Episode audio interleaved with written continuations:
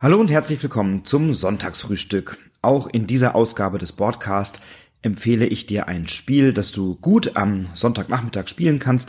Gerne auch mit Menschen, die vielleicht keine Expertinnen oder Experten sind, sondern gerne oder gelegentlich mit dir spielen. Heute ein Spiel für zwei bis sechs Spielende. Und wenn du wissen möchtest, um welches Spiel es sich handelt, dann mach dir einen Kaffee oder einen Tee kuschel dich noch kurz aufs Sofa, schnapp dir dein Lieblingsmüsli und bleib einen Moment dran und dann erfährst du, welches Spiel ich dir heute empfehle.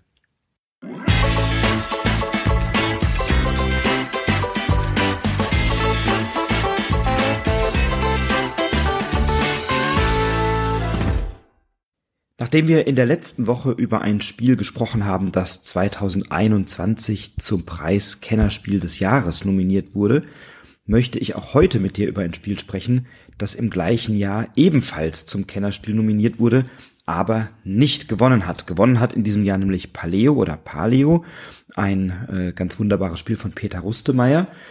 Und das Spiel, über das wir heute sprechen, ist eines, das von Bruce Glasgow ähm, entwickelt wurde und 2020 in Essen äh, im Verlag Strohmann Games bei Marcel Straub erschienen ist und zwar das Spiel Fantastische Reiche.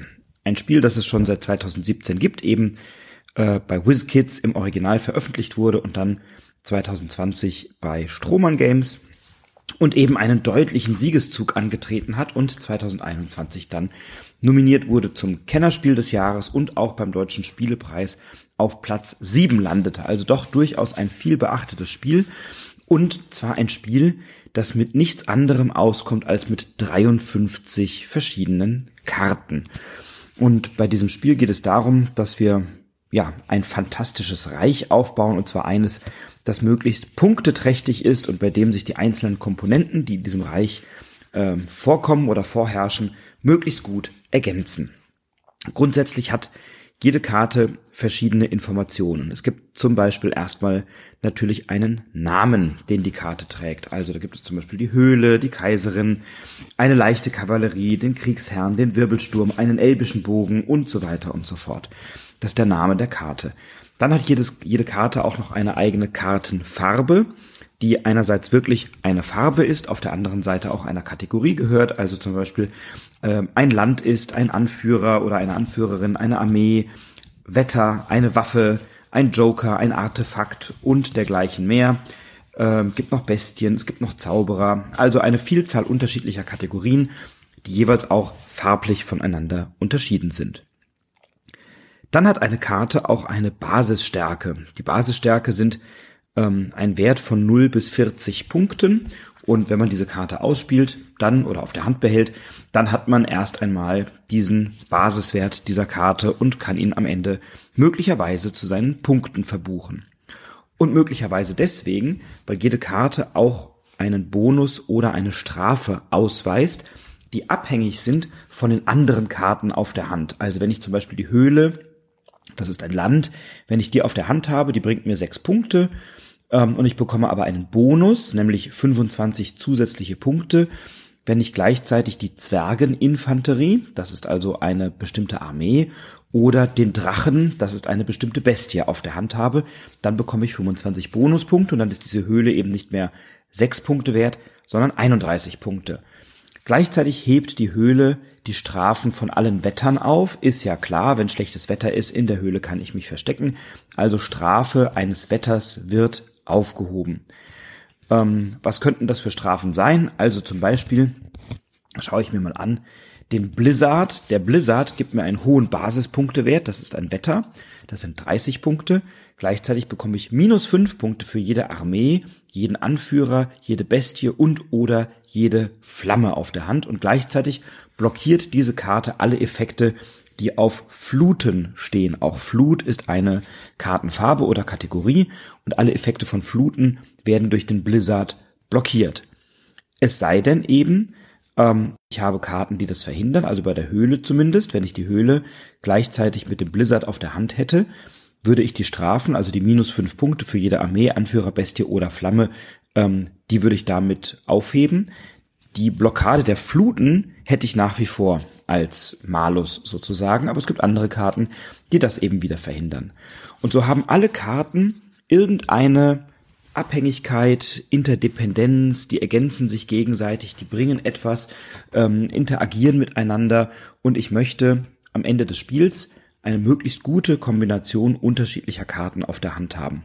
So einfach und so simpel ist dieses Spiel. Und natürlich steckt hier der Teufel ein bisschen im Detail.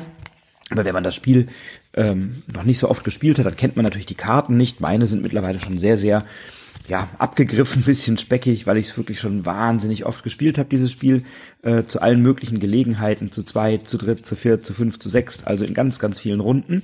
Ähm, und dieses Spiel begeistert wirklich alle, mit denen ich es bisher gespielt habe.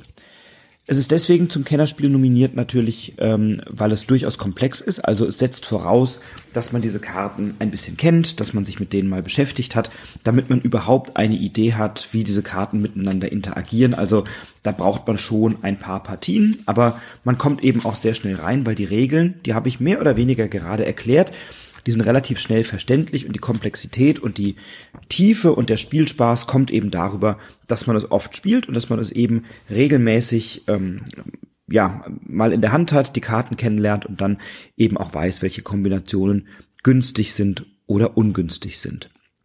Also so bekommen die Karten einen Bonus, wenn sie mit anderen Karten zusammengewirkt werden oder sie haben einen Bonus für jede andere Karte einer bestimmten Kategorie. Sie blockieren andere Karten.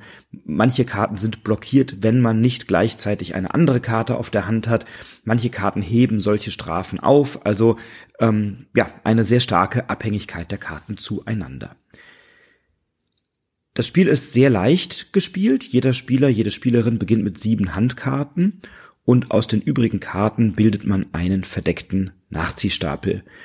Ähm, man bestimmt dann jemanden, der beginnt und dann ist bei dem Uhrzeigersinn immer dran und hat eine einzige Aktion. Entweder ziehe ich die oberste verdeckte Karte des Nachziehstapels, nehme sie auf die Hand und dann lege ich eine andere Karte oder diese Karte aus meiner Hand in den Ablagebereich. Das heißt, ich habe immer sieben Karten am Ende auf der Hand. Ich ziehe eine, ich lege eine ab und alle Karten, die ich ablege, sind offen in einem Ablagebereich für alle immer sichtbar und verfügbar. Ich kann auch statt vom Nachziehstapel zu ziehen eine Karte aus der offenen Ablage auf die Hand nehmen. Auch dann muss ich natürlich eine Karte ablegen. Das heißt, dann kommt eine neue Karte in den Ablagestapel und das Spiel endet sofort, sobald der Ablagestapel aus zehn Karten besteht. Dann ist das Spiel vorbei und dann werden die Werte und die Karten zusammengezählt und dann schaut man eben, wie viele Punkte hat man über die Karten auf der Hand. Es gibt bei dem Spiel einen Wertungsblock, den habe ich aber noch nie verwendet, weil es ist unfassbar mühsam, manchmal diese Karten zusammenzuzählen. Ähm, Gott sei Dank ist in der Spielanleitung eine App angegeben, die man nutzen kann, so dass man einfach anklicken kann, welche Karten man auf der Hand hat und dann spuckt einem die App die entsprechende Punktezahl aus. Ich würde es nie wieder ohne diese App spielen, ähm, dann ist es nämlich deutlich leichter. Fantastische Reiche oder auf Englisch Fantasy Realms ist insgesamt international sehr, sehr gut angekommen ähm, ist auf dem Gesamtrang bei Boardgame Geek auf Rang 245, äh, im Familienspielbereich sogar auf Platz 43 und mit einer Gesamtwertung von 7,5 und einer Komplexität von 1,79 ähm, eine wirklich kom schöne Kombination aus anspruchsvollem, taktisch tiefem Kennerspiel, aber eben einer geringen Komplexität, um das Spiel zu lernen. So. Der Wiederspielreiz extrem hoch und 2021 kam auch bei Strohmann Games eine Erweiterung auf den Markt, nämlich der verfluchte Schatz.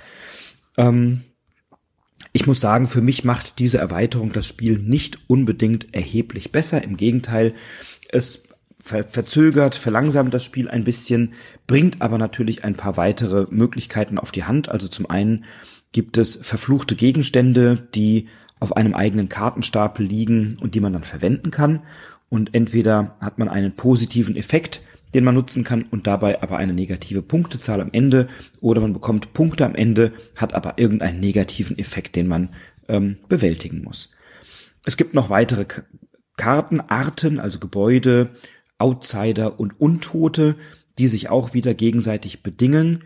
Natürlich wird insgesamt dadurch der Kartenstapel mit dem wir spielen, etwas dicker. Und deswegen endet das Spiel auch erst, wenn zwölf Karten im Ablagebereich liegen und man darf gleichzeitig acht Karten auf der Hand haben. Dadurch bekommt das Spiel oder verliert das Spiel aus meiner Sicht ein bisschen was von dieser Fluffigkeit und von dieser ähm, Zugänglichkeit, die es hat, denn es macht es ein bisschen umständlicher, nicht unbedingt schlechter, aber ich zumindest brauche die Erweiterung nicht zwingend dazu. Mir reicht das Grundspiel vollkommen aus, um wirklich tolle Runden zu haben, die etwa 20 Minuten dauern. Und so ist Fantastische Reiche auch ein Spiel, wenn man das gespielt hat, möchte man gleich eine zweite und eine dritte und eine vierte Partie spielen. Also es ist unheimlich schnell gespielt, macht unheimlich viel Freude. Und wenn man so einen Sonntagnachmittag verbringt, sind da schnell mal sechs, sieben, acht Partien weggezockt und dann ist irgendwie, sind da gerade mal zwei Stündchen rum oder so. Ähm, und ja, mir macht das große, große Freude, großen Spaß. Und ich würde mich natürlich freuen, wenn du es auch magst und wenn du es kennst und wenn du diesen Podcast hörst und Expertenspieler oder Spielerin bist, dann ist dir dieses Spiel selbstverständlich ein Begriff. Und gleichzeitig soll ja das Sonntagsfrühstück auch immer ein Spiel mal ins Hellfeld ziehen, das vielleicht jemand, der noch nicht so viel Spielerfahrung hat oder der noch nicht so regelmäßig äh, spielt oder vielleicht gerade erst den Zugang in das Hobby gefunden hat, eben auch Spiele empfohlen bekommt, die einen hohen Spielspaß haben und dabei auch ähm, ja möglicherweise nicht immer aktuell sind, aber auch in der Vergangenheit für Furore gesorgt haben. Und das hat fantastische Reiche nun also definitiv. Es ist dabei auch relativ günstig in der Anschaffung, also ein kleines Spielchen mit ein paar Karten und dann kann es schon losgehen. Wenn du dabei Freude hast, dann wünsche ich dir, dass du viele Partien Fantastische Reiche spielst und wahrscheinlich oder vielleicht auch dann für dich entscheidest. Da drücke ich dir die Daumen und freue mich, wenn wir vielleicht mal eine gemeinsame Partie zusammen schaffen. Bis dahin, viel Spaß beim Spielen, bleib inspiriert, inspiriere andere und wir hören uns in einer der nächsten Podcast-Folgen. Alles Liebe, dein Frederik.